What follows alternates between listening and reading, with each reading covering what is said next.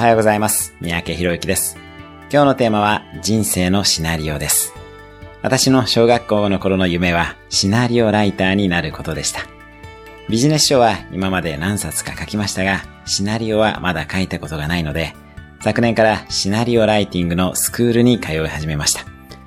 あなたがもし自分の両親を含めた自分の人生のステージを自らシナリオとして用意したならば、その目的は何でしょうか？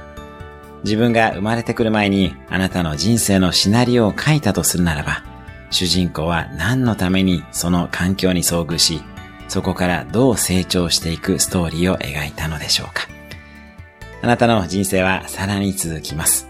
最高のシナリオを書いていきましょう。そして演じるのももちろんあなたです。